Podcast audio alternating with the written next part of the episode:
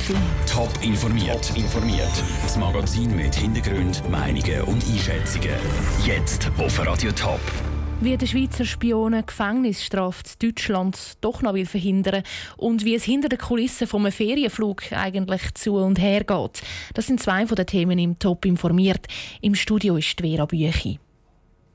Ein Spion soll im Auftrag vom Schweizer Nachrichtendienst deutsche Steuerfahnder ausspioniert haben.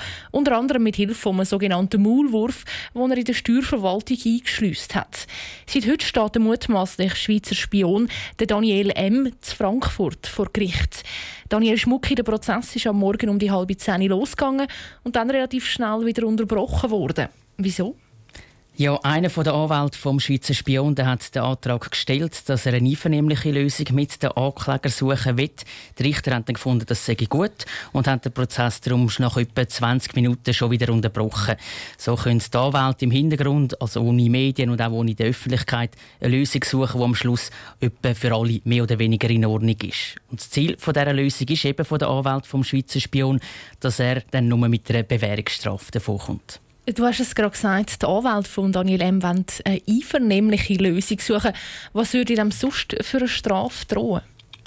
Grundsätzlich geht es in dem ganzen Fall um den Vorwurf von der Spionage und die Bandbreite in diesem Bereich die ist sehr groß von der möglichen Strafe. Das heißt, es könnte einen Buß geben oder im Extremfall bis zu fünf Jahre Gefängnis für den Schweizer Spion. Die Experten die erwarten aber, dass es vermutlich kaum die Höchststrafe geben wird für den Daniel M., weil vor allem für die Maulwurfvorwürfe gibt es offenbar halt kaum Beweis. Wieso die Anwälte von Daniel M. jetzt aber trotzdem eine einvernehmliche Lösung suchen, ist nicht ganz klar. Es könnte aber doch ein Zeichen sein, dass vielleicht gleich ein bisschen mehr dran ist an diesen Vorwürfen, als viele sagen. Wann ist dann mit dem Entscheid zu rechnen, ob die Lösung an Stand gekommen ist? Eigentlich hätten die verschiedenen Parteien Zeit gehabt bis am 11 Uhr. Das heisst, der Prozess hätte seit etwa dreiviertel Stunde wieder sollen laufen Ob das wirklich der Fall ist, das ist im Moment nicht klar. Das kann man aus der Schweiz nicht wirklich beurteilen, weil im Gerichtssaal zu Frankfurt da sind nämlich weder Laptops erlaubt, auch noch Handys. Das heisst, bis jetzt weiß man nicht, wie es da weitergeht. Danke für die Informationen, Daniel Schmucki. Wie lange der Prozess gegen den Schweizer Spion geht, ist schwierig abzuschätzen. Wenn es eine einvernehmliche Lösung gibt, wird der Prozess abblasen. Sonst könnt ihr je nachdem bis Ende Jahr gehen. Der letzte von den elf Verhandlungstagen ist nämlich erst kurz vor Weihnachten geplant.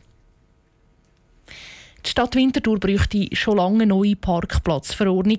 Auf der Wölflinger Straße hätte es eine Busspur geben und aus der Zürcher Straße hätte es eine Flaniermeile werden der Winterthurer Verkehrsplaner Raphael Nösberger hat jetzt aber genug vom «Hätti, hätti» und kündet.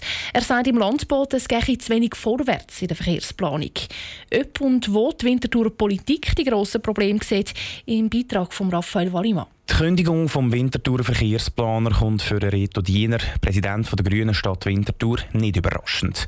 Auch er findet, dass es zu Winterthur mit der Verkehrspolitik einfach nicht vorwärts geht.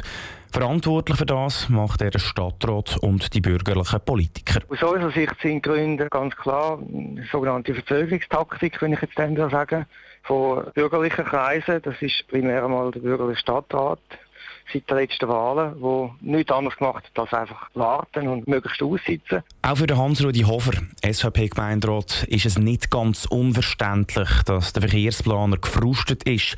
Aus seiner Sicht geht es zur Wintertour aber nicht vorwärts, weil die Vorschläge für neue Verkehrsprojekte teilweise einfach nicht umsetzbar sind. Der Vorwurf von einer bürgerlichen Verzögerungstaktik kann er aber nicht auf sich sitzen. Wenn man die Parkplatzverordnung, die abgelehnt worden ist, die dann auch vor dem Volk abgelehnt worden ist, die wäre aus meiner Sicht ganz klar das Gewerbe feindlich gewesen. Und Verzögerungspolitik glaube ich nicht oder empfinde ich mindestens nicht so. Dass sich die Winterthur Politiker bei der Verkehrsplanung auch einigen können, zeigt der 4,5 Millionen Kredit, der im August vom Gemeinderat bewilligt worden ist. Mit dem Geld sollen neue Busspuren gebaut werden. Der Beitrag von Raphael Wallimann. Der Verkehrsplaner bleibt noch bis Ende Jahr im Amt. Bis dann muss die Stadt einen Nachfolger gefunden haben. Es sind Herbstferien und das heißt Hochbetrieb an den Flughäfen. Lange Schlangen an den Check-in-Schalter und Sicherheitskontrolle, Anstehen an den Gates und volle Flugzeuge. Und viel Arbeit für die Flight Attendants, die die Passagiere an den Ferienort bringen. Andrea Blatter war auf einem Ferienflug auf Lissabon dabei. Zürich, Mittag um 12 Uhr. Die glänzen, die Uniformen sitzen, die Frisuren und der Lippenstift sind perfekt. Crew ist parat für ihren Swissflug auf Lissabon. Sobald das Flugzeug abhebt, bedeutet das einen Haufen Arbeit für die Crew, erklärt Tiziana Blatter, Maître de auf dem Flug. Heute haben wir jetzt als erstes geschaut, dass die Essen aufgeheizt sind. Dann fangen wir an, das Gälle vorbereiten, also eine Getränketrolle aufbauen beispielsweise, Brötchen aufheizen und dann starten wir eigentlich in Service. Mit ihr in der Business Class kümmert sich heute Lino Dürrematt um den Service. Er schafft gerne in der Business Class, ganz besonders auf Ferienflügen. Dort hat es immer viele Kinder, sehr aufgestellte Passagiere, die sich auf die Ferien freuen. Und das sind auch immer sehr einfach zum Bedienen, sage ich jetzt mal. Sie haben einfach Freude, dass sie im Flüger sind, dass sie in die Ferien können. Und die Leute sind ja sehr dankbar für, für den Service, für unseren Job, dass wir hier sind. Zu diesem Service gehört ein Apero, dann zum Mittag für alle Getränke und Kaffee. Insgesamt sind über 200 Passagiere auf dem Flug und fünf Flight Attendants, die sich um alle kümmern kümmern? Sehr gerne. Was darf ich Ihnen zu trinken dazu anbieten? Möchten Sie noch ein Glas Wein dazu oder ist gut so?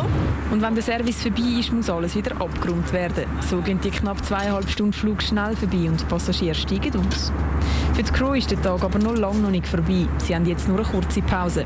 In dieser Zeit wird der Flüger putzt und tankt, Frisuren gerichtet und der Lippenstift nachgezogen und dann geht es schon wieder zurück auf Zürich.